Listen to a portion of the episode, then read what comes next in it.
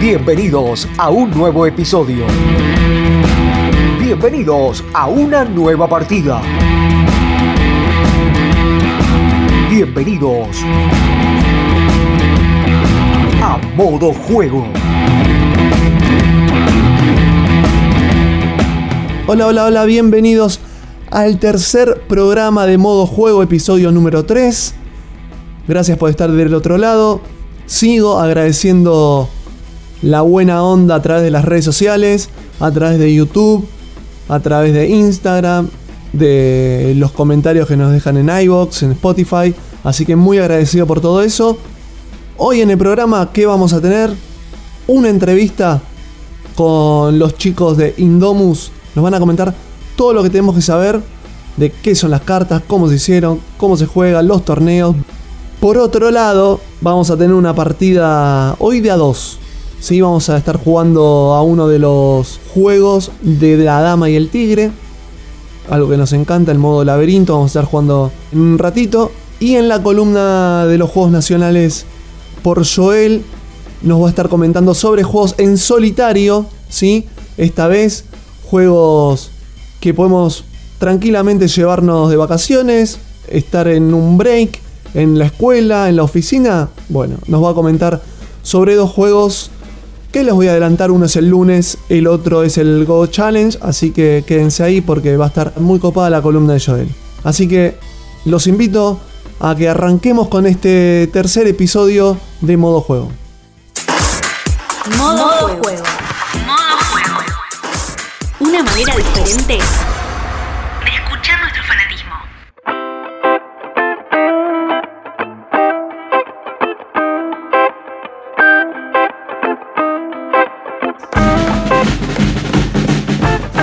Y así arrancamos este tercer podcast de modo juego. Hoy con una entrevista sobre cartas TCG. Y del otro lado lo tengo a Santiago Greenblatt, espero haber pronunciado bien el apellido, que es uno de los creadores de Indomus. Te doy la bienvenida, ¿cómo te va Santiago? ¿Qué tal, Leo? ¿Cómo estás? ¿Todo bien? Bueno, en serio, muchas gracias también por la oportunidad de poder participar de este podcast y, y bueno, poder hablar un poco sobre el juego. Siempre la difusión viene bien, eh, así que bueno, nada, estamos muy agradecidos. Te agradezco yo también a vos por la disponibilidad, esto es ida y vuelta me parece. Tal cual. Bueno, al que no sabe, yo antes te había también comentado como aficionado, quiero primero saber qué son las cartas TCG. Perfecto. Bueno, para poder explicar un poco qué es un trading card game, primero vamos a hablar un poco de lo que son los juegos de mesa, ¿no? Como para poder hacer la comparación. Cuando uno eh, tiene un juego de mesa, eh, ya está comprando, digamos, un producto que se, que se denomina, digamos, de venta cerrada. ¿Qué significa eso? Eh, que estás adquiriendo la totalidad del producto, básicamente. Eh, o sea, el, el producto ya está finalizado y, y todos los productos traen lo mismo, digamos. O sea, si vos compras, no sé, por poner un nombre cualquiera, un Catán, todos los Catán van a traer exactamente los mismos componentes, ¿no? El mismo tablero, las mismas fichas, Sí, todo completo para ya poder jugarlo. Exactamente. La diferencia entonces con el Trading Card Game, en realidad, es que además de, por supuesto, bueno, obviamente tiene mazos que se denominan estructurados o, prearmados, que básicamente sería eh, que vos ya sabés cuál es el mazo que estás comprando, o sea, las cartas que va a traer ese mazo. La diferencia es que también tiene otro tipo de productos que ya están armados de una forma aleatoria. Y esto yo lo comparo mucho porque se parece también a lo que era el, el tema de comprar figuritas. Vos compras un paquete de figuritas y no sabés cuáles son las que tiene adentro. El Trading Card Game más o menos como que agarra un poco ese esa, esa comercialización ¿no? de las figuritas y crea entonces lo que se llaman los boosters. Los boosters son sobres que, que traen cartas al azar, o sea, no sabes cuáles son las cartas que te van a tocar adentro. Esa es en realidad la diferencia principal, digamos, de lo que compone un trading card game de otro tipo de juegos. Es el hecho de tener un tipo de producto con una venta que es completamente aleatoria, no, no, no, no conoces el contenido de, de, de lo que estás comprando, ¿no? De, de- de estos boosters por lo menos. Y en, y en estos boosters que vos me comentás también me pueden llegar a venir repetidas entonces. Sí, o sea, eh, dentro del mismo sobre, del mismo booster, no, No, no, el mismo sobre no, sino, por ejemplo, yo para jugar tengo que comprar una cierta cantidad de paquetes, digámoslo así de una manera. En esa cierta cantidad que yo compre, ponele un número 10, puede que me toque repetidas o no. Sí, claro, totalmente. Sí, sí, totalmente. Lo bueno que tiene, digamos, eh, el trading card game, a diferencia de lo que puede pasar en el juego de mesa, porque eh, vuelvo a lo mismo, si nosotros compramos, eh, yo me compro un Catán y vos te compras un Catán, los dos tenemos exactamente lo mismo. En cambio, como ac- acá existe este tema de, de lo del, del azar, ¿no? De lo aleatorio, es que después surge lo que se llama el mercado secundario, que es eh, básicamente que los jugadores se intercambian o directamente se venden eh, lo que son las cartas que le van tocando.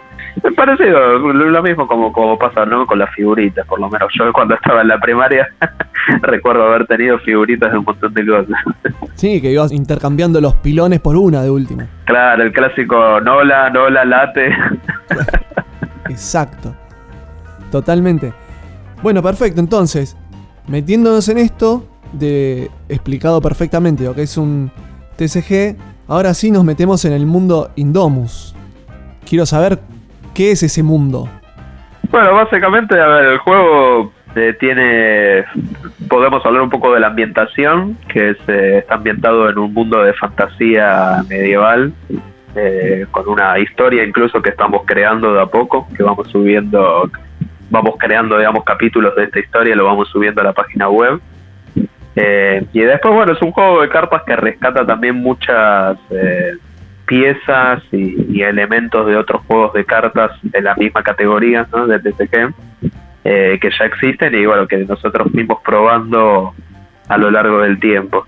Sobre todo Adrián, bueno, Adrián eh, lamentablemente no pudo participar hoy de la entrevista, pero bueno, él es mi socio, quien se encarga principalmente de lo que es la creación del juego, o sea, de, de crear, digamos, las mecánicas, las cartas, lo que es el juego en sí mismo. Y bueno, él ha jugado una importante cantidad de juegos de cartas como Yu-Gi-Oh!, Magic, Hearthstone, de Pokémon y, y otros tantos. Y bueno, en algún punto, digamos, eh, agarró, digamos, los elementos que más le gustaba de distintos juegos y, logró crear la base de lo que es Indomus. Con, por supuesto, con una vuelta de tuerca, ¿no? Digo, no es solamente haber agarrado un montón de cosas de todos lados, sino que había un trabajo ahí de, de fusión, de mezclarlo y darle un sentido propio y, y así surge el juego, digamos. ¿Hace cuánto que, que están ustedes con Indomus? ¿Hace cuánto fue el que primero salió? ¿Hace cuántos años? Y arrancamos en diciembre del 2019, o sea, se podría decir que ya es... Ah, poco. Sí, muy poquito, un año, todavía no llegamos al año y medio, me parece. Eh, claro.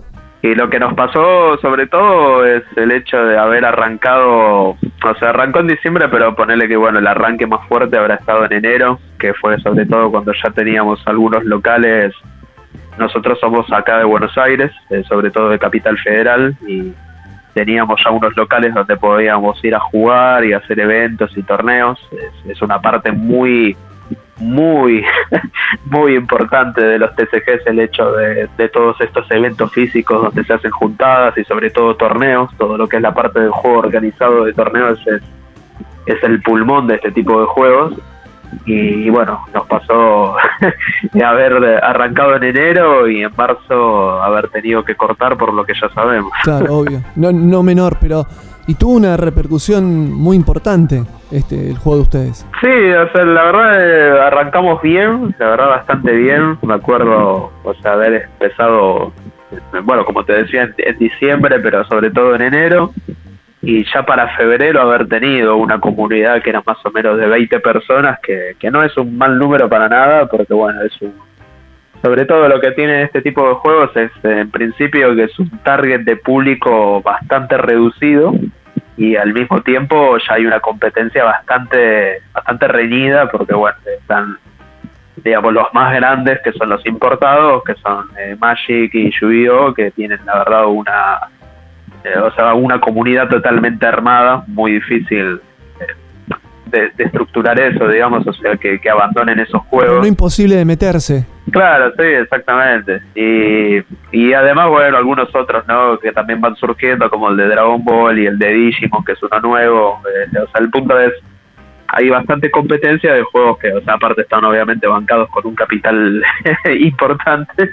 Entonces, eh, Pero esos son, perdón la ignorancia, esos son de afuera. pues sí, sí, son todos importados, claro. Por eso, est- este Indomus es nacional Sí, y nosotros que en el, en el podcast tenemos a Joel que se encarga de la columna de juegos nacionales y eso es lo que intentamos como fomentar de que lo de acá es bueno y, lo, y tiene buen material y es igual o puede llegar a ser mucho mejor que lo que se puede traer de afuera. sí, totalmente, totalmente. No, lo que pasa es que yo creo que en principio, o sea, en principal siempre hay, ¿no? Como un, un pequeño estigma a lo nacional. Pasa, me parece que a todos, eh, en cierta, o sea, en mayor o menor medida. Y dentro de lo que es el público del, del trading card game, creo que también pasa mucho, porque bueno, hubo en algún momento eh, años atrás algunos eh, TCGs nacionales que lamentablemente no lograron prosperar demasiado y, y bueno, ha quedado un poco esa imagen, ¿no? Como que quizás no, no inspira demasiado confianza. Eh, para nosotros es una lucha diaria, te diría, el hecho de poder estar ahí eh, haciendo crecer el juego y sobre todo, bueno, poder transmitir ese, ese grado de confianza que algunas personas necesitan porque lo sabemos todo el tiempo, ¿no? Quizás algunos, algunas personas que, que ven el juego les llama la atención, les puede parecer que quizás está copado, pero bueno, es nacional y por ese motivo como que no terminan de meterse. Eh, así que tratamos de estar ahí, ¿no? Como, como todo el tiempo poder mostrar ese grado de confianza que quizás la gente necesita para, para sumarse al juego y, y, y como decís vos, o sea, darse cuenta que también el producto es bueno, ¿no? O sea, y creo que hay muchas cosas muy buenas nacionales eh, que, que nunca se da, digamos, la oportunidad de probar. No, exactamente, aparte, como vos decías, lo que interpreto es como que es un nicho dentro de otro nicho. Hay un nicho de los juegos de mesa y dentro de ese grupo de juegos de mesa está esto de las cartas TCG también. Tal cual, sí, sí, es un grupo realmente muy muy chico, sí, sí. Sí, porque además eh, el Trading Card Game lo que tiene es que es un juego, con, o sea, en líneas generales, ¿no? En líneas generales son juegos complejos, o sea, realmente no son para todo público. Eh, para público casual, ese público casual que quizás, digamos, que juega el virus, obviamente no va a jugar un Trading Card Game. Pero por ejemplo, vos decís que es complejo, pero alguno que capaz, ponele yo que sí juego al virus, juego, no sé, a- al Olvir, al Catán, más tradicionales, por decirlo de alguna manera, o modernos, dame el motivo o llévame a que yo quiera jugar, porque la verdad que me interesa meterme en este mundo, porque digo, capaz, está bueno, este mundo, esta dinámica de jugar, porque aparte lo veo en las redes, veo que la gente se suma y digo, ¿por qué no probarlo? ¿Qué me decís para llevarme a ese mundo de, Indomus? No, mira, los Card Game tienen distintos perfiles de- de jugador o, o de persona, digamos, que, que se meten. O sea, hay personas que obviamente se meten porque el juego les, gusta y les interesa, obvio. Eh, hay personas que les gusta mucho quizás lo que es el aspecto competitivo. Como te decía, bueno, un- el pulmón de los Trading Card Game es el tema de los torneos, que es algo que en líneas generales no lo vas a ver en juegos de mesa. Por supuesto hay torneos de Catán y, de otros juegos, pero pero digo, en líneas generales no es que vas a encontrarte todos los fines de semana con un torneo de ese juego. En el Trading Card Game eso sí sucede.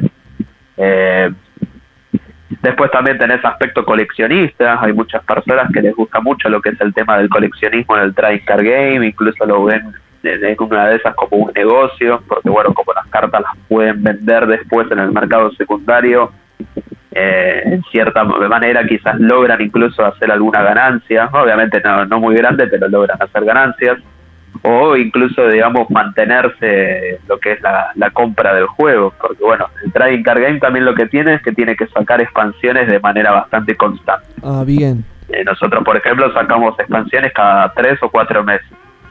Y bien que mal, quizás con lo que es el mercado secundario, eh, más o menos lográs eh, estar ahí, digamos, vendiendo esas cartas que tenés repetidas o que no vas a usar. eh, y con ese dinero comprar, digamos, el producto de la próxima expansión. O sea, pues, si manejas bien eso, incluso hasta te puedes sostener sin sin estar siempre, digamos, poniendo de- de- del bolsillo de cero, digamos. Y cada uno tiene que tener su mazo. sí, tal cual. ¿Y con cuántas cartas se arrancan? Son 45 cartas, de las cuales 15 cartas son, o sea, se denominan recursos, o sea, cada carta tiene una función en el juego, ¿no? Hay unas cartas que se llaman los recursos, que básicamente es la moneda de pago del juego, o sea, como si fuese oro, ponele.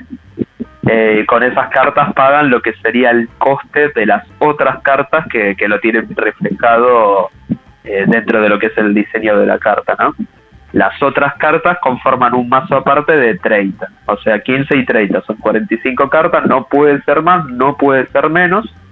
Eh, con eso juegan lo que son los partidos. Con 45 cartas. Exactamente. ¿Esas 45 cartas ya me vienen en un mazo? ¿Hay un mazo base? Sí. ¿O siempre van a ser la, los sobres, digamos? No, sí, sí, tenemos los mazos estructurados que, que ya te dan. Nosotros, de hecho, tenemos un, un producto que se llama un kit, un kit de, de inicio, eh, que está apto para dos jugadores, o sea, lo puede comprar una sola persona para tener todo lo que te viene adentro o lo puede, digamos, eh, dividir, no sé, con un amigo, eh, porque, digamos, es apto para dos personas. ¿Por qué? Porque trae dos mazos estructurados, Ah, bien. o sea, son 90 cartas. Y además el, el- este kit contiene también dos boosters adentro, pero eso es al margen. Perfecto. Lo importante es que con el mazo estructurado ya, digamos, lo, tiene aparte una estrategia definida de juego, no es, no es un rejunte de cartas así nomás, digo, sino que tiene una, una estrategia de juego y con eso ya pueden arrancar y aprender a jugar. O sea que cuando ustedes sacan una nueva edición, digamos, una actualización, eh, esa actualización que yo compro en un, en un sobre, en un booster, esas también las voy a tener que intercambiar con las 45 que tengo porque no puedo tener más de 45. Claro, exactamente. Sí, lo, lo que son las expansiones, eh, que sobre todo las estamos poniendo en boosters, excepto la que vamos a sacar ahora, seguramente vamos a hablar de eso en un rato, que va a ser en un mazo, pero sobre todo las expansiones lo sacamos en boosters. Eh, la idea es eh, poder reforzar eh, lo que es el mazo que, que quizás venís jugando o incluso terminar creando uno completamente nuevo con una estrategia distinta a la que venías jugando. O sea que cada uno que va al torneo puede ir con un mazo totalmente diferente según su estrategia o según su gusto. Exactamente, sí, sí. Bueno, eso es una de las cosas lindas también que tiene el Trading Card Game, ¿no? Que tenés, digamos, o sea, te ofrece la posibilidad de hacer una variedad muy importante de, de, de mazos, ¿no? De, de, de estrategias, o sea, no, no, no están todos, digamos, jugando con lo mismo. Eso también es una de las cosas ricas, ¿no? Que tiene el TCG, porque si nosotros tenemos un torneo de Catán, por ejemplo, en definitiva estamos todos jugando Catán. Eh, Claro. en cambio, en el Trading Card Game, o sea, cada uno va con su propio mazo, que, que, que juega de una manera distinta, tiene cartas distintas y, y demás. Y en sí el, el juego, ¿cómo, cómo es el, el- digamos, cómo, cómo es la jugabilidad del juego? ¿Se juega por turnos? ¿Tira una carta, el otro tira la otra para contrarrestar o atacarme nuevamente? Claro, sí, cada jugador tiene su propio turno, eh, donde, digamos, eh, juega solo, entre comillas, o sea, juega solo, pero hasta ahí nomás, porque también existen muchas cartas eh, que te dan la posibilidad de jugarla en el turno de tu oponente. Bien. ¿sí? Eh, o sea, básicamente son cartas que, que lo que hacen es interrumpir el juego del otro o, destruir, digamos, las cartas que el otro va jugando. La idea del juego es que cada uno tiene 40 puntos de vida. Eh, básicamente la idea es, eh, bueno, atacar al otro hasta que llegue a cero. O incluso hay otra forma de ganar, eh, que también es la favorita de varios, que es cuando uno se queda sin cartas en su mazo, el mazo de 30, eh, y en el próximo momento que tengas que robar una carta, ahí perderías el juego. Entonces hay mazos que en ningún momento atacan, no, no, no se dedican a eso, en ningún momento atacan, pero sí se dedican a, a poner, digamos, efectos, o sea, cosas que hacen que el otro tenga que sacarse cartas del mazo y así quedarse eh, sin cartas en el mazo y perder. Y, y volviendo, me había quedado lo del torneo. Los torneos que se hacen, esos torneos tienen un ranking, llevan... Sí. Bueno, nosotros, eh, como a nosotros nos agarró el tema de la pandemia cuando estábamos comenzando, eh, teníamos un, un ranking bastante primitivo que estábamos comenzando ahí en el 2020, que al final lo terminamos nada, o sea, se jugó solamente un mes, así que lo terminamos cerrando y, y lo dejamos eh, como para volver a abrirse en algún otro momento. Y cuando, que, fue en octubre, me parece, que, que se reabrió un poco no lo que es la cuarentena y se pudo volver a hacer algunos eventos físicos, eh, hicimos torneos en realidad de manera casual, casual en el sentido de que en realidad no, no te daba puntaje para un ranking. Era simplemente ir a jugar, por supuesto cumpliendo con las reglas del juego eh, y compitiendo, pero digamos por los premios que era en ese torneo, nada más. No había un puntaje después que se fuese contando. Claro, eh, se empezaba y se terminaba el mismo día y... Claro, sí. En cambio, bueno, ahora Pero es buena esa de ranking porque también lleva a, a seguir compitiendo y no solo en ese día, sino a lo largo de un, como un torneo de fútbol, digamos. Claro, exactamente, sí, exactamente, armas una liga. Y después, bueno, en marzo, o sea, el mes pasado sí arrancamos eh, nuevamente lo que es el ranking, seguramente va a tener algún tipo de alteración porque, bueno, ya, ya viste que se está empezando de vuelta a aplicar bastantes restricciones y Sí. Eh, así que bueno, en ese lado quizás el ranking nuevamente termine en stand-by. Lo que sí vamos a hacer es, eh, porque nosotros tenemos unas plataformas donde se puede jugar online, que las estuvimos usando el año pasado, incluso hicimos algunos torneos el año pasado, eh, así de esta, con esta modalidad, pero también, o sea, no, no tenía un ranking. En cambio ahora sí, vamos a iniciar un ranking online eh, para que digamos nadie se pueda quedar afuera de la oportunidad de, de participar así por una liga, ¿no? Que es eh, también algo muy atractivo e interesante. Y además lo lindo también al ser online es que va a permitir también mucho que jueguen personas de otras partes de, de lo que es el país, ¿no? Porque acá obviamente tenemos mucha gente de capital y, y alrededores. Y después, bueno, tenemos comunidades, ¿no? En algunas otras provincias, pero, pero bueno, obviamente no, no pueden interactuar entre sí. En cambio, a través del torneo online sí van a poder cruzarse y eso también va a ser muy lindo. Sí, obvio, como todo lo, lo que está saliendo online, que está buenísimo. Ahora que me das el pie, eh, decime eh, cuál es la página o por dónde se pueden inscribir o online. Sí, hay dos, hay dos formas. La, todo es a través de la computadora, eso sí, o sea, no, no, no es por celular, es todo a través de la computadora. Bien. Eh, la primera es a través de la plataforma de Steam, que es eh, o sea, una plataforma de venta de juegos digitales de computadora. Hay un juego que se llama el Tabletop Simulator, que es básicamente un simulador de mesa, así tal cual. y ahí tenemos una, un- lo que se llama un mod, ¿no? O sea, una un soporte creado para poder jugar eh, Ignomus. Eh, el tabletop se tiene que comprar, está más o menos a un valor creo que de 300 o 400 pesos. Después ya lo que es el, el juego ¿no? de Ignomus ya es gratis adentro, pero eso sí, el tabletop se compra. Ahí se puede jugar y después hay una página web que se llama el Untap, en el Untap sí es totalmente gratuito, se hace a través de la página web, o sea, no tenés que descargar nada, eh, te registras en la página y ahí ya podés jugar. A través de esos dos lugares jugamos. Te iba a preguntar, por ambas vías se van a hacer el torneo. Claro, exactamente. Sí, sobre todo por el hecho de... El Tabletop Simulator no, no requiere una gran computadora, pero bueno, hay algunas personas que tienen una computadora eh, bastante desactualizada, quizás en componentes, y no, no le funciona, así que así que juegan, esas personas juegan por el UNTAP, porque bueno, el UNTAP al ser una página web no, no te pide grandes requisitos, pues prácticamente nada. Y volviendo a lo que era Indomus y las cartas, ¿cómo, cómo surgió el tema de, de la gráfica, lo- los personajes? Porque debe haber toda una historia de cranear y de decir, bueno, a ver, ¿cómo armamos? Queremos hacer cartas TCG de qué? De esto, ¿cómo? ¿Cómo fue ese armado?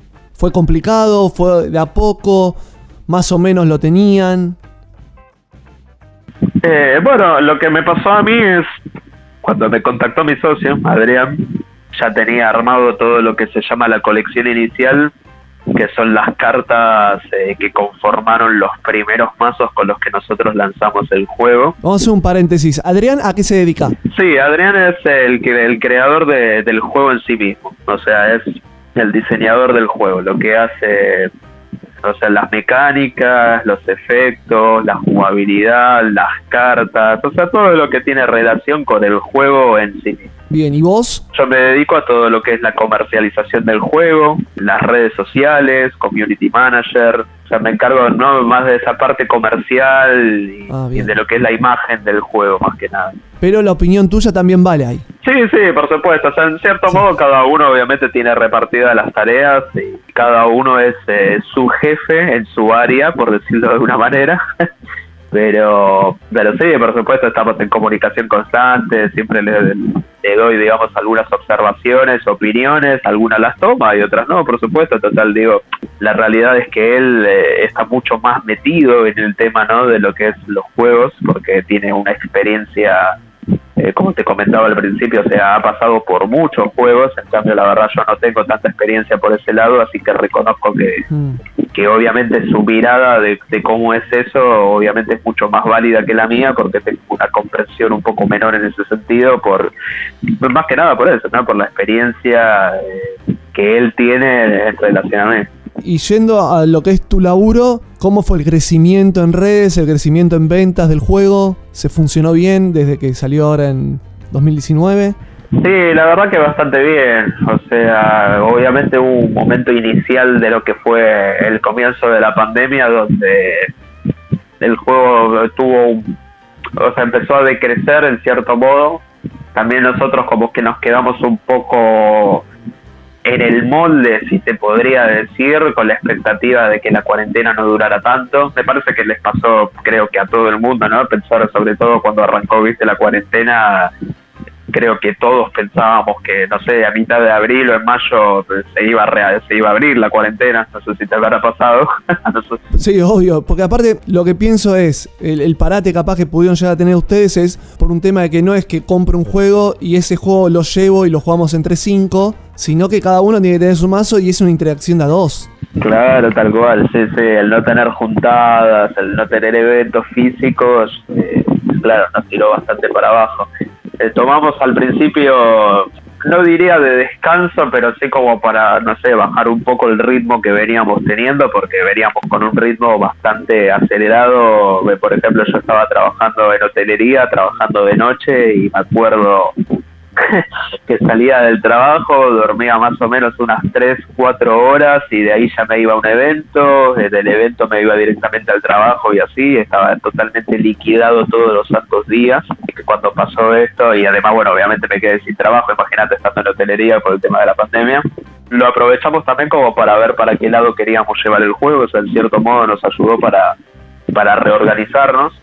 Y después, bueno, empezó a arrancar. eh, creo que también hubo una entrevista clave en un momento que fue con los chicos de Tirada de Riesgo, que es otro canal así dedicado a los juegos de mesa. Y eh, ese fue como un momento clave para nosotros porque posterior a esa entrevista nos salió, o sea, se contactó con nosotros una tienda de Mendoza, que es Aquí hay Dragones. Y esa fue, digamos, la primera tienda que tuvimos fuera de lo que es Buenos Aires. Y yo creo que tomaría eso ahí como un, un momento clave en el que empezó el juego a, a realmente ir creciendo, porque después de eso metimos eh, eh, ¿no? Ahí en Entre Ríos, y que además, bueno, tiene una presencia nacional muy importante, y, y muchos otros locales, tanto acá en Buenos Aires como en las provincias, y bueno, a partir de ese momento el juego logró tener una base mucho más grande, ¿no? A nivel nacional, y en un momento la cosa se descontroló, o sea, realmente teníamos un caudal de ventas bastante lindo, recibíamos pedidos todo el tiempo, mucho más de lo que lográbamos producir, ¿no? Porque la realidad es que también, bueno, como Adrián y yo somos, o sea, dos amigos, no hay ninguna empresa de por medio, siempre teníamos un capital bastante ajustado para hacer los pedidos a las imprentas, así que teníamos un stock también un poco reducido, que claro, cuando arrancás tenés dos o tres locales en Buenos Aires, obviamente estás bien, pero cuando empezamos a tener todos estos locales y sobre todo o sea, locales pesados que te hacen pedidos muy grandes, empezamos rápidamente a tener problemas con, con el tema del stock, pero por suerte después lo, lo pudimos ir reajustando. Bien, fue algo positivo entonces porque a partir de ahí pudieron seguir creciendo, algo que capaz no, no lo esperaban, digo, con esto de la pandemia capaz estaban como en duda y de repente resurgió y está buenísimo y está bueno que la gente conozca el producto, conozca el juego y, y se meta en este micromundo dentro de los juegos de mesa que es el TCG. Sí, totalmente. Es un- yo creo que es un lindo ambiente porque también se forman muchas amistades. O sea, lo que es el Trading Card Game también tiene una parte que es muy importante, realmente es muy importante y que no hay que descuidar, que es lo que es la creación de una comunidad. Bien. Que es básicamente, sea, poder formar lazos de amistad, viste, o sea, personas con las que en definitiva te encontrás cuando vas a las juntadas, te divertís, pasas un- una linda jornada, ¿no? Y, y todo eso también es muy muy importante porque creo que el trading card game además de un juego también tiene que ser una, una oportunidad de, de poder conocer personas de, del palo, ¿no? O sea, personas que, que tienen más o menos los mismos hobbies y aficiones que uno y, y poder formar incluso amistades. Nosotros, la verdad, en ese sentido estamos muy contentos porque hemos logrado formar una comunidad realmente muy linda, eh, de gente muy copada, muy abierta a recibir gente nueva y, y lo veo todo el tiempo y la verdad eso también me pone muy contento. Está buenísimo eso. Saliendo de lo que es el juego, que se pueda hacer amistades y que haya un buen clima dentro de cada torneo. Está buenísimo eso. Sí, totalmente, totalmente. Y creo que eso era muy importante también porque hay en cierto modo un prejuicio y al mismo tiempo también es un poco acertado, debo decir, de que las comunidades de los, de los trading card game en cierto modo no son las más amigables o las más abiertas, incluso algunas son directamente tóxicas. Y nosotros la verdad en ese sentido o sea, pusimos mucho foco también en tener una comunidad limpia, o sea, hemos eliminado, así, lo digo en serio, eliminado personas Ah, sí. Sí, sí, o sea, nosotros tenemos un grupo de WhatsApp, ¿no? Que es de la comunidad sobre todo. Y cuando veíamos que, que se sumaban personas que no eran amigables, por decirlo de alguna manera, bueno, las eliminábamos de forma directa, no, no teníamos ningún tipo de problema con eso. La, la intención nuestra es tener una comunidad que sea limpia, que sea amigable, que sea copada, que se trate con respeto. O sea, de última, obviamente, si no vas a formar amistades, no hay problema, pero siempre tratando con respeto a todo el mundo, ¿no? No, obvio, está buenísimo y está bueno que lo sepa la gente que quiere entrar de decir, bueno, acá es- es un ambiente sano. Tal cual, sí, sí, siempre fue una prioridad para nosotros. La comunidad es eh, es el es probablemente el pilar más importante de, de una de un juego, porque el juego puede ser muy lindo, pero si las personas que lo juegan no son copadas, viste, no no te reciben bien, incluso en una de esas te, te intentan cagar, cosas así por ese estilo, eh, el juego puede ser muy lindo, pero la realidad es que no va a crecer. Y no, en algún momento va a terminar saliendo a la, a la vista y la gente lo va a ver y va a caer como decís vos. Exactamente. O lo que termina pasando es que no vas a ninguna juntada, no vas a, a ningún torneo, de última jugarás con algún amigo en tu casa y eso obviamente tampoco hace que el juego crezca. Por eso, ¿Y de qué te sirvió? tal cual. La comunidad en ese sentido era una de nuestras grandes prioridades y, y puedo realmente sentirme orgulloso porque se ha formado una comunidad muy buena. Me alegro, buenísimo. ¿Y de acá para adelante qué hay en Indomus? Bueno, ahí eh, rescatando entonces un poco lo que comentaba, la próxima expansión que vamos a estar sacando eh, probablemente a mitad de mayo, ojalá pueda ser un poquito antes, antes de que antes de que las restricciones se terminen de endurecer. Ojalá que no endurezcan. Eh, nosotros igualmente, cabe la pena decir, es eh, siempre en, la- en todos los eventos respetamos los protocolos a, Hmm. a rajatabla. En ese sentido es importante también remarcarlo. Perfecto. Y nada, estamos sacando entonces más o menos a mitad de mayo una expansión que en vez de ser en boosters, esta vez va a ser otro mazo estructurado. O sea, ya los jugadores van a poder saber de antemano cuáles son las cartas que van a conformar ese mazo que vamos a sacar. Y la particularidad es que vamos a presentarlo con un arte oriental, a diferencia de, de lo que fuimos sacando hasta este momento, que siempre fue como una estética más eh, medieval europea. Esta vez vamos a sacar todo con arte oriental. Eh, así que bueno, hay mucha gente que ya empezamos a dar unos pocos spoilers así a través de las redes sociales y hay gente que ya está bastante ansiosa. Eso igual eh, no tiene nada que ver que sea uno medieval occidental con oriental, digo. Se puede jugar, no es que son diferentes mazos y esas cosas, no. no, no, para nada, para nada. Todo, Es por un estilo de ustedes que quisieron sacar algo oriental. Sí, sí, sí, no, no, para nada. Todas las cartas se pueden jugar, no hay problema con eso, o sea, no es que si tenés esto después no puedes jugar con lo otro, no, no, para nada. Eh, o sea, la idea de este mazo es que puedan jugar con ese mazo o incluso desmenuzarlo, ¿no? Por decirlo de una manera, o sea, agarrar las cartas que más te puedan interesar y, usarlas para el mazo que venía jugando antes, construir uno nuevo. El trading card game es, eh, en cierto modo, tiene como esa cosa de deck builder, ¿no? De, de construir el mazo a tu medida, ¿no? Como vos quieres. Me gusta, me gusta. Y bueno, nada, teníamos eh, ya con este arte oriental, nosotros usamos arte eh, antiguo, ¿no? Arte que, que está, digamos, en lo que es el libre de uso, porque bueno, nosotros no tenemos eh, la posibilidad económica, por lo menos en este momento, ojalá el día de mañana sí, eh, de poder tener, digamos, ilustraciones propias. Entonces utilizamos siempre lo que es arte de libre uso y, y eso también lo rescatamos para que los jugadores puedan aprender un poco de lo que es la historia del arte, o sea, también lo enfocamos de esa manera, o sea, porque hay mucho arte que nosotros ya conocemos porque se ve en series y películas, ¿no? Como por ejemplo puede ser arte, no sé, de Da Vinci, de Miguel Ángel o de Botticelli, todos estos artistas que son los más conocidos y, y los vemos siempre en alguna película, en alguna serie, lo que fuera, ¿no? Pero después también existen una, una importantísima cantidad de, de, artistas que realmente son increíbles, que la verdad no se conocen, porque bueno, simplemente por un hecho de que no tenemos un contacto cotidiano con eso, entonces también nos propusimos en Indomus que, que la gente pueda, digamos, apreciar ese arte y conocerlo y, y aprender un poco también de eso. Hasta el día de hoy que ya me pasa que la gente quizás encuentra alguna pintura y, y logran reconocer quién es el artista, ¿no? Por el tema de los trazos. Porque la relacionaron con las cartas. Claro, exactamente. Y eso a nosotros también nos encanta porque, bueno, también lo tomamos con un propósito educativo, en cierto modo. Mira qué copado. Sí, sí, obvio. Y cuando la gente a eso lo relaciona y te lo dice, es una satisfacción para ustedes.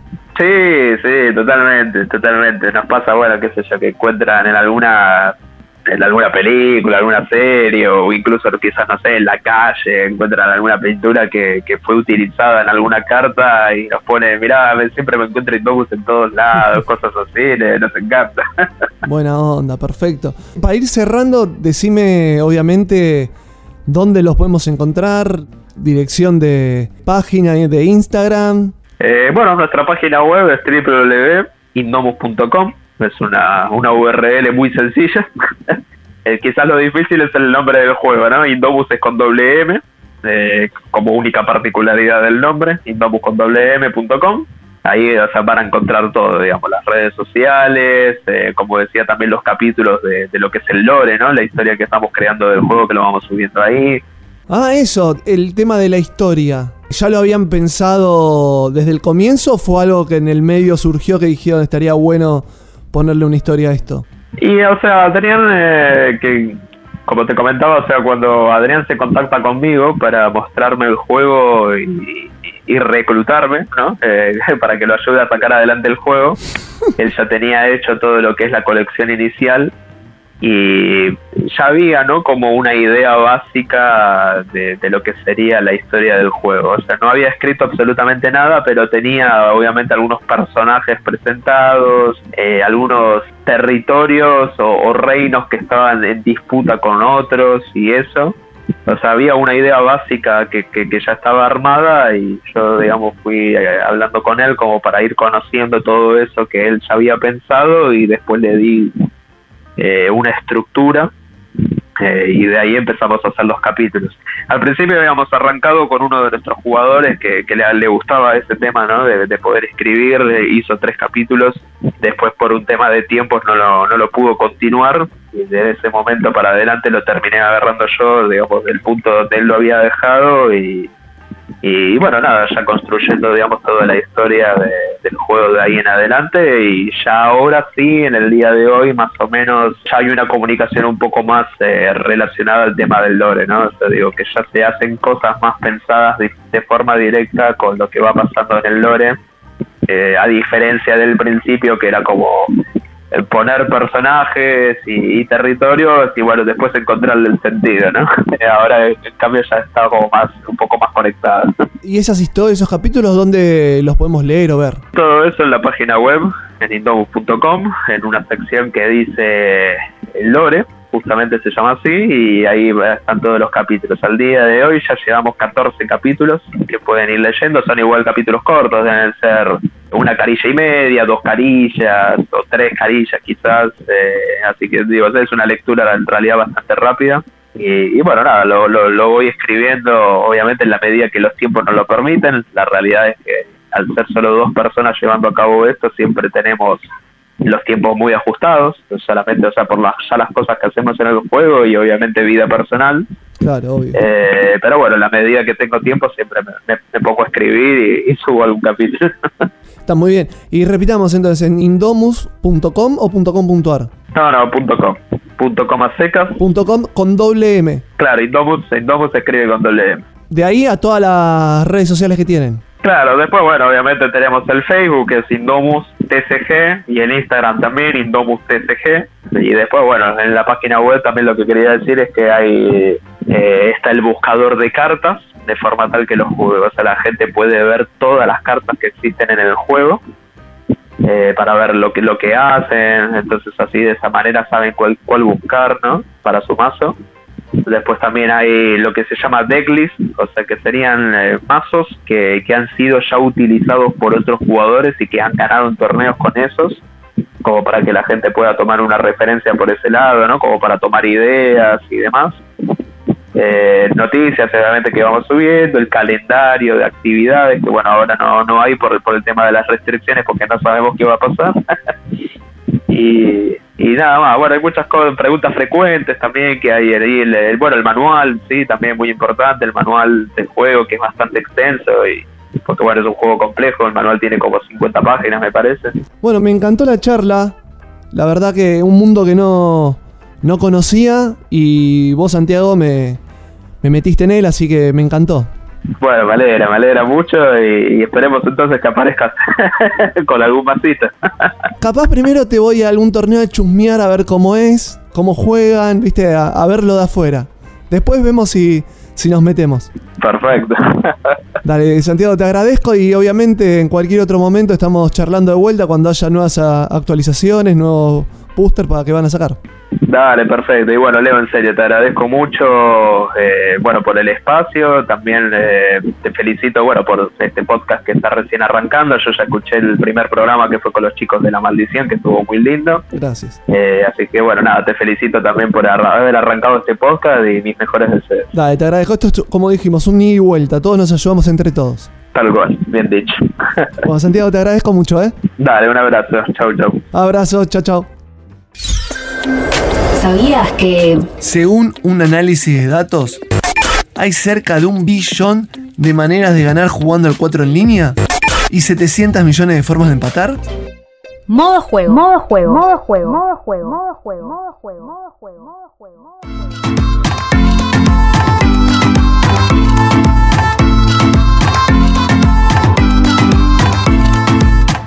Y ya estamos en una nueva mesa redonda. Hoy una mesa redonda diferente. ¿Por qué? Porque somos solamente dos. Estoy yo de un lado y del otro lado la señorita Sofía. ¿Cómo te va? Buenas. Estamos acá para jugar a un juego que nos encanta, que es La Dama y el Tigre en su versión de dos jugadores.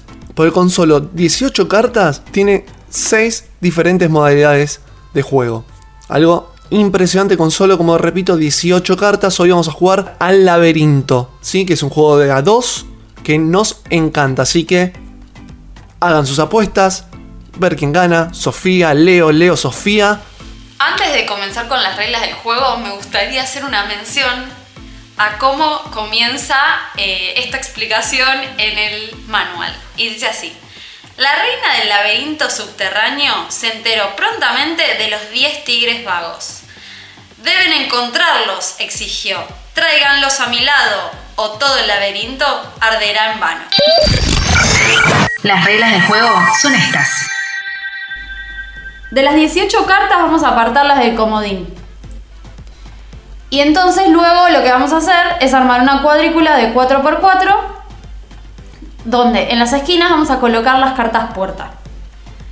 Las cartas puerta van a ser de dama o de tigre y van a ser de color roja o azul. Las vamos a colocar de forma opuesta, es decir, que en esquinas opuestas van a quedar la dama azul con el tigre azul y en las otras dos esquinas opuestas van a quedar la dama roja con el tigre rojo. En cada dama de ambos colores vamos a colocar las gemas, que son los cachorros. La idea de este juego es cruzar a los cinco cachorros que tenemos, o sea, las cinco gemas, de la puerta de dama a la puerta de tigre. El primero o la primera que llegue a cruzar los cinco cachorros es el que gana. Los cachorros de tigre pueden moverse a cartas de cualquier color o rol. Lo que tenemos que hacer es mover uno de los cachorros en cada turno. Los podemos mover para adelante o para los costados y en una carta puede haber la cantidad de cachorros que querramos. Y puede incluso haber cachorros de un color y del otro.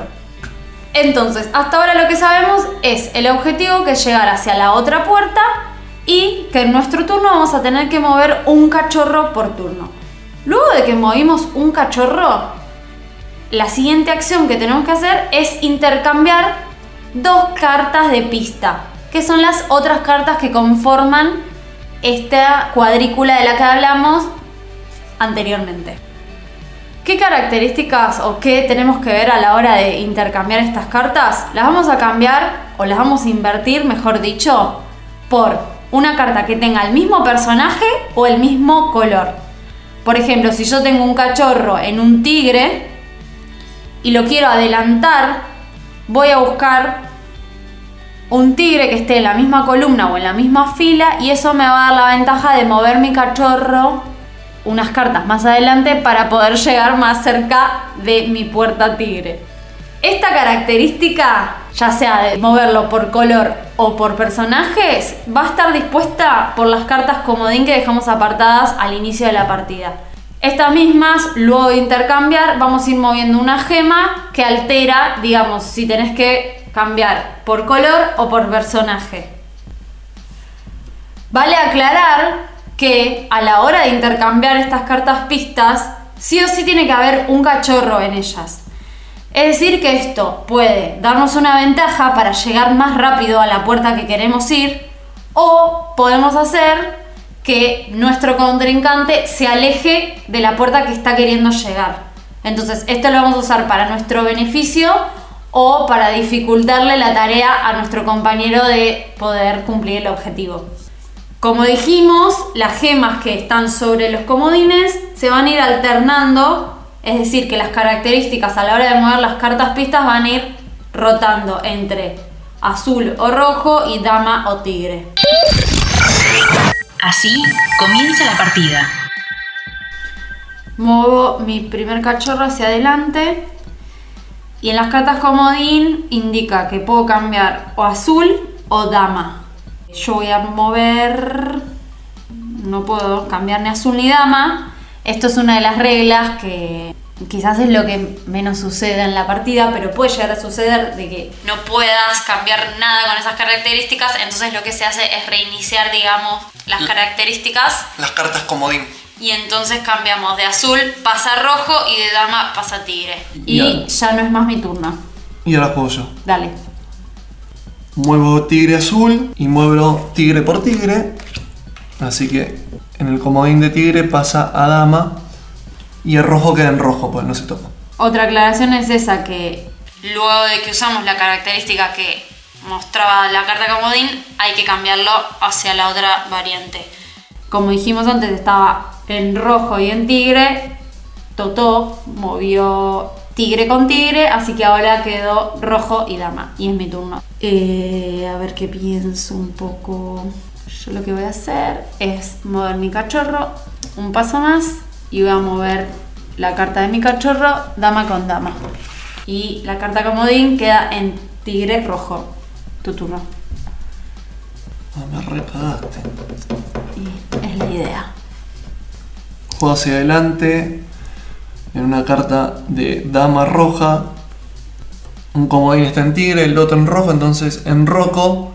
Porque tengo la posibilidad de enrocar rojo. Y esa carta comodín roja ahora pasa a ser azul. Yo con este movimiento llega mi primer cachorro a la puerta. Toto muere de celos. Ya arrancamos. Y tengo azul con tigre. Y como yo soy tan maléfica, le voy a cambiar un tigre, se lo voy a tirar para atrás. tigre con tigre, vuelve su cachorro que estaba a dos cartas de entrar en la puerta, volvió al inicio. Hermoso. Y es tu turno. Estos son los mejores momentos del juego. Uno de mis cachorros entra en la puerta. Y tengo que cambiar rojo o tigre. Bueno, cambio tigre por tigre. Ah, Es mía, ¿sabías? ah Igual sos ya está, vos. chau. No, no. cabe. Ah, boludo. claro. Bueno, bueno. Doble. Muevo esto para acá. Y muevo tigre azul Concha de tu con madre. tigre azul, Sorete. dama y rojos. Cambio dama por dama y la dama que estaba casi en la puerta, entrando a la puerta de Sophie, se me va a mi puerta con mi gema y la de ella a la vez. el coso. Y cambio a tigre. Me entra mi tercer cachorrito a la puerta. Y cambio tigre por tigre. Ingresa mi cachorro. No. Y intercambio azul por azul. Subo el cachorrito Sí. a la puerta ahí que quiere entrar. Casi, no está en la puerta. No, no, quiere entrar. Y cambio. Dama roja por dama roja. Sorete. Ambos coinciden, así que cambio a tigre y azul. Muevo mi cachorro. Azul por azul. Dale, tu turno. Azul por azul. Meto mi cachorro, vamos 4 a 3. Queda un cachorro, me queda.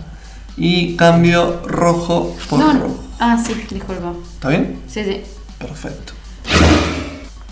Ingresa mi cachorro. No. Y intercambio azul por azul.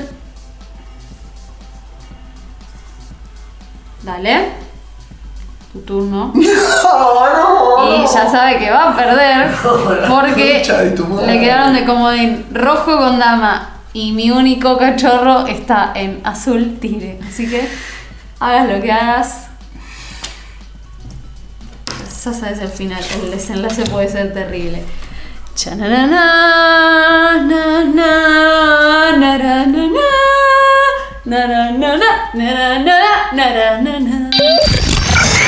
Esta es la reseña que hacemos del juego.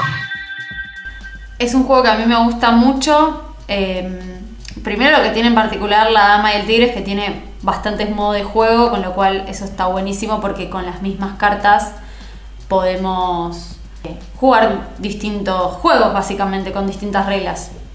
Hay una aclaración que hay dos juegos para dos, pero este es el que nos gusta mucho más, que es el laberinto. Hay otro que se llama Puertas, que lo jugamos, pero en esta ocasión quisimos ir por el que más nos gusta a nosotros, que es el laberinto. Son partidas cortas, eso está bueno, pero hay tensión. Ustedes no lo... Tendremos que grabarnos para que vean la tensión que hay en este juego. Entre nosotros por lo menos. Además, en este juego lo que nos pasa es que siempre queremos ganar. Como cualquier otro juego quizás, pero que te muevan la carta en la cual necesitas tener porque vas a ganar en cualquier momento y que te la muevan es insoportable, básicamente. Sí, lo que tiene, hay que aclarar que también tiene su estrategia, porque vos Sí. tenés que ir combinando las dos cartas que tenés de comodín, ver si es rojo, si es azul, capaz no te conviene a vos mover la carta donde está tu gema, sino que te conviene mover la carta siempre y cuando puedas de tu oponente para alejarlo de la puerta y que no ingrese un cachorro de él. Eso está buenísimo, además de que es un juego simple, no tiene tantas reglas, es rápido, podés jugar varias partidas y es entretenido a, pesar de que nosotros le ponemos la pimienta de querer ganar y, y ponernos nerviosos y enojados el uno con el otro, pero está, a mí me re gusta, aparte tiene las cartas están buenísimas, me parece que tiene un diseño unos dibujos increíbles. Sí, son muy lindos. Las cartas también, en la forma que vos las coloques, que en realidad es al azar, también van a jugar, digamos, un rol importante porque Digamos, Eso te va a permitir hacer las combinaciones que más te convengan o no. Y, Eso es lo bueno porque no todos los juegos son iguales. Claro. Como son aleatorios la, la cuadrícula, entonces nunca te van a quedar, tenés que tener muy mala leche para que te queden justamente un mismo juego con las mismas cartas. Sí, igualmente como dijimos es estratégico porque si vos ves los movimientos que tenés, como dijimos a veces te conviene mover un cachorro que tenés más lejos o uno que tenés más cerca eh, para luego intercambiar la carta que te conviene según las características que están marcadas en los comodines. Entonces hay un montón de estrategia en este juego. Sí, la verdad que, que está muy lindo. Es un juego que nos gusta a nosotros, que recontra recomendamos, porque además, como decimos, de tener dos juegos para dos personas, tiene un juego solitario y tiene tres juegos para más de tres jugadores. Así que para mí es impresionante Dama del Tigre. Hoy les mostramos lo que era el modo laberinto, que espero que les haya gustado, espero que lo hayan disfrutado y... Perdí, ¿qué le vamos a hacer?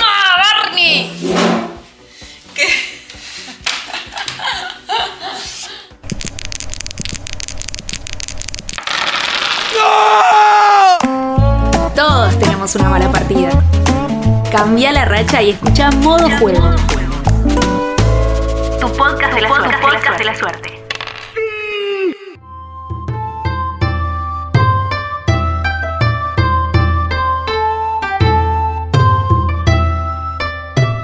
Y estamos acá en esta sección que mucho nos piden sobre los juegos de mesa argentinos. Otro Made in Argentina acá en modo juego en este tercer podcast. Y del otro lado, obviamente, lo tengo a Joel. Joel, ¿cómo te va? Hola Leo, ¿todo bien por acá? Me alegro, muy bien. Antes que arranquemos por los juegos que tenés para el día de hoy, te quiero hacer un comentario de un amigo que nos escribe a través de YouTube. Ahora que también nos pueden escuchar, pueden escuchar el podcast a través de ahí. Con respecto a un comentario que vos habías hecho en el primer podcast de modo juego. Nuestro oyente se llama Marcelo Cardoso y, y nos escribió esto en el YouTube. No estoy de acuerdo con que el problema argentino sea la ubicación geográfica. Estados Unidos está tan al norte como nosotros al sur y tiene dos fronteras y nosotros tenemos cinco. Hay un tema de política cultural y ni hablar económica en relación a la calidad de los materiales. Los autores son unos crack porque hay que tener pasión para alargarse en la realidad argentina a apostar con algo tan de nicho. Bueno, mira, en, verdad yo coincido con él, porque es verdad, hay muchos factores, yo no recuerdo bien si lo enfaticé bien el tema de ubicación, pero todo lo que es políticas y, vínculos con otros, con otros países también tiene que ver, pero también hay una situación geográfica también, en- entre Estados Unidos y Europa tenés una distancia y entre Argentina y Europa tenés más del doble. Y más allá de eso, también ellos tienen eh, rutas comerciales donde hay toda una logística aceitada desde hace mucho tiempo, que tiene que ver un poco con lo que él dice también, ¿eh? con los vínculos que hay, con, las políticas entre países. Con respecto a países limítrofes, em, en realidad yo creo, y ya es una opinión personal, em, todo lo, que es eh, mercadería en grandes volúmenes, volúmenes se maneja más por agua, entonces en realidad que haya países limítrofes, no. Por otro lado, Estados Unidos tiene salida a dos océanos y nosotros no. Pero no, no, no creo que sea el caso. Igual es una especulación la especulación. Pero, pero sí estoy de acuerdo, ¿eh? estoy hay mucho más de política que de distancia. Perfecto, igual esto es un tema para hablar largo y tendido. Sí, tal cual, es complejo. Que hable alguien que sepa. Perfecto. Pero bueno, no queríamos dejar de nombrar a Marcelo, que fue uno de los Dale. oyentes que nos dejó escrito en, en nuestro YouTube. Que obviamente cualquiera que tenga alguna opinión o algo para decir, a través de YouTube lo puede hacer. Y nosotros después se lo vamos, lo vamos a estar replicando acá en la columna de Joel. Bueno, a lo que nos llama los juegos nacionales. Hoy, ¿qué tenemos? Bueno, hoy voy a hablar un poquitito de lo que son juegos de mesa en solitarios que se lanzaron acá. Eh, no voy a hablar de todos, pero voy a hablar del 2 principalmente em, y después enumeraré algunos que no son exclusivamente en solitario, pero que andan muy bien. Consulta. Sí, decime. ¿En Argentina se suele jugar a, juegos solitarios? ¿Tienen salida? Bueno, estos que voy a nombrar son los que exclusivamente fueron como, como juegos en solitario hicieron una apuesta. Y estamos hablando de que se lanzaron, te digo, en el 2018 y 2019, o sea, antes de la pandemia, y sin embargo tuvieron muy buena aceptación y andan muy bien. También, generalmente los solitarios, como hay todo un sistema que, que juega y no es una computadora, suelen ser un poco más complejos, pero estos no, estos son unos juegos más sencillos, fácil de entrar. Entonces para mí andan bárbaros, lo dieron muy bien. Y te los nombro. Dale. Son el lunes y el Go-Go Challenge. Uno es un jueguito muy más abstracto eh, y el lunes tiene toda una, una temática muy graciosa. Lo que tienen en común, para mí, que son un juego fácil de entender y de entrar para jugarle y bastante chicos como para llevar encima si uno hace un viaje o, o nada. Por ejemplo, el Google Challenge eh, es como una pastillita de, de chicle, ponele. Claro. el otro es un poquito más grande. El problema para mí, yo que tengo el lunes, y es un juego que me encanta, me encanta, es que tiene piezas chicas. Sí, Hay que tener cuidado, digo, está buenísimo para ir de viaje, te querés ir, no sé, estás aburrido, lo sacás y lo jugás, pues lo puedes llevar a cualquier lado, pero tiene piezas chicas. sí, eso es verdad. Yo metí los componentes en unas bolsitas zip, chiquititas. Bien, perfecto. Tiene que ver un poco también con, para mí, con el tiempo de duración. Hacer un juego en solitario, por ejemplo el, el lunes, que se juega entre 10 y 15 minutos, para mí está bueno que tenga un despliegue chico, en una mesa de café que lo pueda sacar y jugar. Sí, totalmente. Entonces sí, tiene ese tema que vos decís, que las piezas son un poco chicas, pero con cuidado. Lo bueno es que jugás vos solo, o sea, sabés que, que con cuidado no, no vas a perder ninguna pieza. Sí, obvio, no, yo digo, a tener cuidado porque son piezas chicas y, y se pueden perder, pero si haces una bolsa y como trompada para ir a un... Te vas de viaje, estás solo Sí. y lo jugás tranquilamente, Sí, sí, sí. aparte son, como vos decís, partidas cortas, pero que a la vez te dan ganas de seguir jugando si ya vas Sí. a perder. Claro.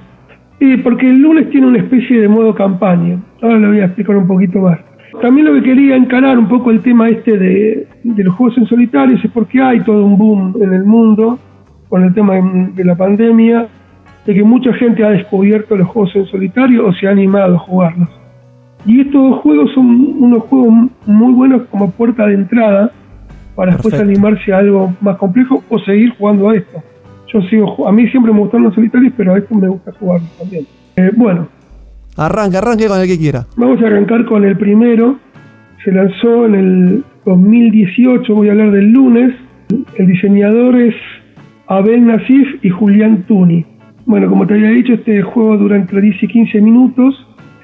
Y la temática del juego es que vos estás arrancando a, la- primera hora de un lunes a trabajar en tu oficina y, y tenés que tratar, lo ves ahí a tu jefe y, y te querés escapar del, del trabajo. Pero no es tan fácil porque hay algunos compañeros de trabajo buchones que pueden, te pueden avisar al jefe. Entonces tenés como que acomodarlos, hacerles el trabajo a ellos, conseguir unos informes, imprimir, entregárselos y una vez que, que le cubrís el trabajo a esos tres compañeros, ahí vas por la, para la puerta de salida. Pero en todo ese trajín, el jefe te anda buscando, va a ver uno, se mueve, se va a fumar afuera, va al baño. Hoy, antes de, antes de hablar, le, di una nueva partida de vuelta, muy divertido. Y tiene como una especie de mini modo campaña donde, porque el, el tablero no se va armando, son como unas lucetitas, y te van sugiriendo que armes el tablero de diferente manera a medida que vas eh, mejorando tu performance en el juego. Entonces, cuando vas mane- el tablero en realidad es una- un diseño de una oficina visto desde arriba. Entonces cada vez que vas avanzando, la oficina se vuelve más tipo laberinto y se te complica más para ir a buscar los informes, a la fotocopiadora, eh, llevárselo a tus compañeros y demás. Y está la complejidad después del jefe. No, bueno, el jefe, pero por supuesto, el jefe tiene un- una inteligencia artificial que se le llama así en, lo que es en los juegos de mesa en solitario, hecha por un sistemita de tarjetitas, unas mini cartas. Entonces vos haces una acción, de vos movés tu muñequito en dos posiciones, el jefe la mueve y aparte libera una tarjeta que hace una acción. A medida que se, se acaba esa, esa barajita, el jefe se va como enojando cada vez más y la manera de moverse el jefe es mucho más rápida que inicialmente. Entonces, la idea del juego es tratar de liquidar lo más rápido posible los tres informes para salir, porque en cuanto más demores, más rápido se va a mover el jefe y te va a encontrar. Claro, porque cabe aclarar que en las tarjetas del jefe, cuando se termina, que uno las vuelve a reiniciar, el jefe, como que en vez de avanzar de a un casillero, pasa al siguiente nivel, se enoja un poco más y avanza a dos. Y después, cuando se te termina por segunda vez, llega a la tercera que Claro. avanza de a tres, o sea, se va complejizando cada Sí, vez más el juego, que eso es lo sí, lindo sí, también. es muy divertido. Yo lo jugué, aunque lo jugué hace un rato, lo jugué varias partidas. Una lo jugué con mi nena, tiene seis años, pues obviamente lo manejaba yo, ella me ayudaba, pero estaban los gritos cuando el jefe se acercaba, que generaba una emoción. Eh, no, muy, muy, muy divertido, muy original, aparte bien, el diseño gráfico, todo, todo estaba. Sí, las tarjetas, lo que son los componentes están muy bien. Sí, sí. Sí, es un gran juego. Después sacaron una expansión eh, en el 2019 que se llama Recorte Personal. Es una mini expansión porque en realidad se, agre- se agrega un, un reglamento adicional y unas nuevas fichitas, pero lo que lo hace es para poder jugarlo de a dos personas, donde uno va a ser el jefe y el otro va a ser el, el empleado que quiere escaparse. Pero originalmente nació como juego en solitario. Perfecto. Eh, en BGG está. Calculo que después pondrán el link a las fichas. Obvio, obvio. Obviamente vamos a estar subiendo la ficha, todo, porque es un gran juego para tenerlo. No es caro. No. Y la verdad que lo tienen que tener en la ludoteca. Y, y no hay muchos dando vuelta, ¿eh? Hay- se consiguen en los negocios. Pero yo estuve chusmeando ahí y no los tienen todos. No, un, un lunes, un que- lunes se fue para España, por ejemplo. Vino un amigo que vive en España y le Mira. dije, llévale esto a tu novia. La novia es española, no lo conocen. Le digo, llévale este y le encantó. Sí, sí, sí, tal cual. Así que el lunes viajó hacia el viejo continente. Está muy bien. Muy bien. Porque esto está editado por Supernov Games. Eso me olvidé decir. Es una editorial que sacaron arte de batalla el lunes y ahora a las chapas en conjunto con el Dragón Azul. Perfecto, sí. Otro día hablaremos de ese juego que también está bueno. Y el segundo, Y el segundo es un Gogo Challenge, escribe Gogo Challenge, Round 1 y Round 2 hay, hay dos versiones.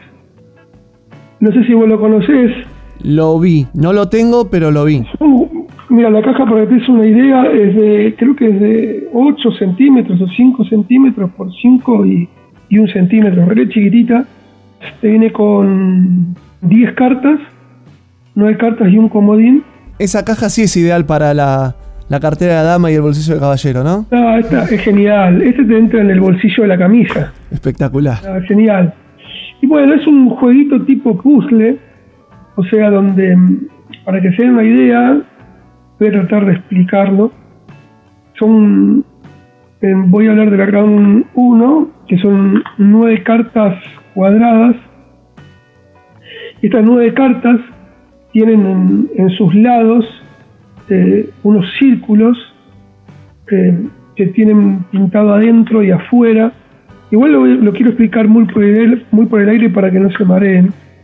Pero para que se den cuenta, cada, hay círculos de dos colores y algunos están anillados y otros como todo el mismo color. A veces con el rojo adentro, con el amarillo afuera o inverso. Las cartas están de los dos lados y la idea es armar una grilla de 3x3, o sea que te quede un cuadradito, las nueve cartas colocadas en el 3x3, y que se unan como si fuera una especie de dominó, que todo coincida. Por ejemplo, si una carta tiene el, el círculo todo completamente rojo. Cuando toca la carta de al lado también tiene que ser un círculo rojo. Pero Bien. a la vez con el de arriba tiene un anillo exterior amarillo con el interior rojo. Bueno, también lo mismo. Bien. La idea es llegar a ser el, el Gogo Supremo. Es armar el Supremo que es el colocar las nueve cartas y que todo coincida con todo. Bien. En el, hay una cartita que son comodines, que son vienen como, una, como un emoticón de carita feliz, que esa la puedes usar si no se te cierra. eh, si en alguno no te coincide, bueno, sería un gogo simple. Bien. Eso está bueno porque por ahí cuando lo jugás con chicos o gente de mayor edad, eh, no, no genera tanta frustración. Bien. Este juego anduvo muy bien en, en- en lugares de, de gente de, de mayor edad. Eh, vi muchas fotos en las redes, no sé si eran geriátricos o clubes, pero mucha gente jugando y, y tratando de, de descifrar esto. Lo bueno que tiene es que no tiene una sola manera de armar el Gogo Supremo, entonces tiene mucha rejugabilidad para las poquitas cartas que tiene. Y el juego es súper barato, súper, no sé si está 200 pesos, una cosa así. Ah, bien, súper barato. No, súper, una cosa que no. Si vas a algún lado, lo tenés ahí, lo ves, eh, compralo porque te da tiempo ahí de jugar. Y después está el 2, que ya estamos más complejos, la dinámica es exactamente la misma, pero en vez de hacer una cuadrícula de 3x3, tenés que hacer una cuadrícula de 4x4. Bien. Y ya se te empieza a complejizar, porque antes tenías una carta central. Yo no voy a dar los truquitos para hacerlo, pero si lo miras un poquito, eh, hay algunas cartas que dices, ah, esta tendría que ir al medio, esta tendría que ir a las esquinas. bueno. Bien. Pero claro, en el, en el otro, en el 2, ya está teniendo cuatro cartas centrales, lo cual es mucho más complejo, más desafiante y están, están muy buenos. A mí me sorprendió porque aparte se va de, de- de- del tipo de juego que uno está acostumbrado a ver, es una persona que, que se animó a, a lanzarlo de una manera muy original, que tiene una mecánica que, que se suele ver. No sé si lo nombré al diseñador, si lo nombré, lo vuelvo a repetir por las dudas, Dale. es Emilio Feijó, se llama. Y bueno, a mí la verdad que son dos jueguitos muy buenos. Eh, también, acá dice que dura entre 15, en, en la ficha, entre 15 minutos y media hora. Calculo que depende un poco de, del desarrollo espacial visual que tenga. Yo lo he armado en menos. Pero bueno, comentándolo a él me dice que, se me dio bastante rápido también. Pero también depende, si querés hacer Supremo, sí, por ahí te demoras un poco más. Pero si jugás con el comodín, en 10 minutitos, 5 minutitos lo, lo liquidás. Es más fácil. Sí, Lo bueno es que tiene ju- rejugabilidad, que eso es importante. sí. Estamos hablando de dos juegos con poco componente y con mucha rejugabilidad. Y para mí los tiempos que corren hoy, con el tema de que no se pueden hacer grandes juntadas, y también al- en, no sé, en provincia de Buenos Aires, clases presenciales o lo que sea, y tenés pequeños ratitos de tiempo libre, están, son ideales estos juegos. Para exprimir un poquito la cabeza. Ah, bueno, antes estabas para ir a la facultad, tenías que tenías que tomarte el colectivo o el auto. Bueno, ahora entre que sale un profesor y otro te haces un partidito de esto. Y genial. Totalmente. Eh, como una Exit podría nombrar un par de juegos más, pero no los voy a desarrollar eh, porque en realidad no son solitarios, pero sí tienen opción solitario, pero para mostrar que para la persona que, que se esté interesada en este tipo de juegos, que va a encontrar, eh, por ejemplo, está el combate de San Lorenzo y la vuelta obligado, son juegos solitarios, son complejos porque vas a tener que manejar muchos personajes, son juegos cooperativos, la mayoría de los que voy a nombrar, No me lo spoilees esos dos que lo vamos a nombrar en el cuarto podcast. Bueno, bueno, bueno, pero calculo que cuando los nombremos, los nombremos, los nombraremos eh, ya con todo el detalle. Bueno, y ahí de última explicaré un poco cómo es el tema solitario. Está el Chernobyl, Chernobyl para mí es un juegazo, la calidad de impresión es buenísima, bueno, los anteriores también. Eh, estás como dentro de la planta de Chernobyl, bueno, también se puede jugar en solitario, muy bien. El Verecitas, bueno, que ese es el diseñador soy yo, ese es el único, no es, no es cooperativo, es competitivo, Bien. pero hay un modo desafío para jugarlo en solitario también. Y algún que otro se me está escapando, pero bueno, que hay opciones en solitario. A mí se me ocurre uno en solitario que es el Geek Out Master. Bueno, ese, ves, se me está olvidando, el Geek Out Master también. Y el Geek Out Master también iría por esta línea, ¿no? Por la línea del Dune y del Go, juegos cortos, fácil de aprender. Y ese sí Eh. también. Son 10 dados y nada más. Exactamente. Perfecto. Pero, pero eh, bueno, pero los 10 dados son 10 dados. Sí, obvio, obvio. A Lo que voy es que por ahí si sale un poquito más de precio también es porque la producción de dados es mucho más cara que una producción de cartas. Ah, mira vos. Y más que no son dados comunes, son dados customizados, son con diseño propio. Exactamente. Exactamente. Pero es una buena opción también ese. Sí, también de caja chica también.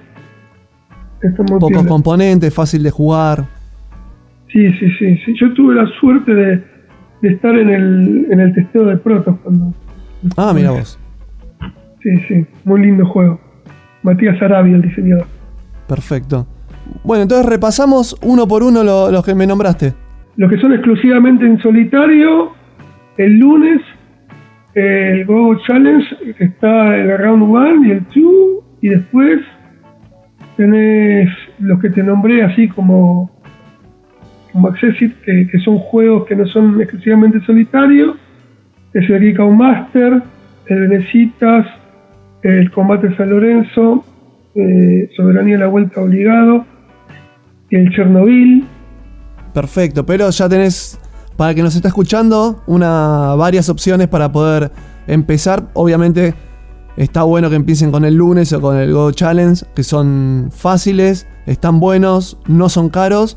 Y después también ir metiéndose para ver qué otras opciones hay, pero son dos juegos que están buenos para comenzar en este mundo de los juegos de mesa. Sí, igual yo te diría que son juegos para, para comenzar y para el que ya esté en el ambiente que también se los compre. Sí, sí, son juegos que tienen que estar en la ludoteca. Sí, sí, sí, porque, porque tienen su, su cosita, su punto y, y en esos pequeños tiempos que uno tiene, tiene un despliegue rápido, tiene muchas cosas a favor. Perfecto, buenísimo. Bueno, me encantó. Hoy, hablando de los juegos en solitario, ya la semana que viene estaremos, aunque expoliamos un poco, hablando sobre dos juegos nacionales que tienen que ver con la política argentina o con acontecimientos históricos.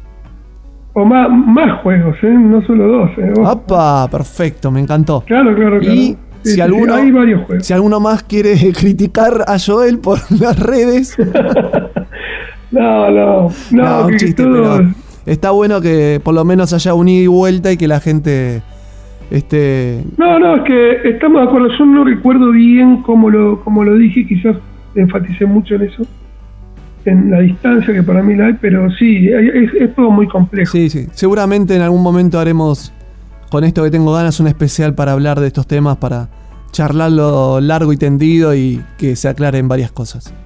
Y bueno, quizás un programa dedicado a eso, ¿quién dice? Exactamente. Más adelante vamos a vamos arreglándolo. Dale. Dale, te agradezco Joel por la nueva columna y nos estamos viendo en el próximo episodio. Dale, buenísimo, hasta la próxima. Dale, un abrazo. Un abrazo. Cada vez, cada vez somos más. Cada vez somos más. Seguinos en Instagram. Arroba modo juego ok. Cada vez somos más.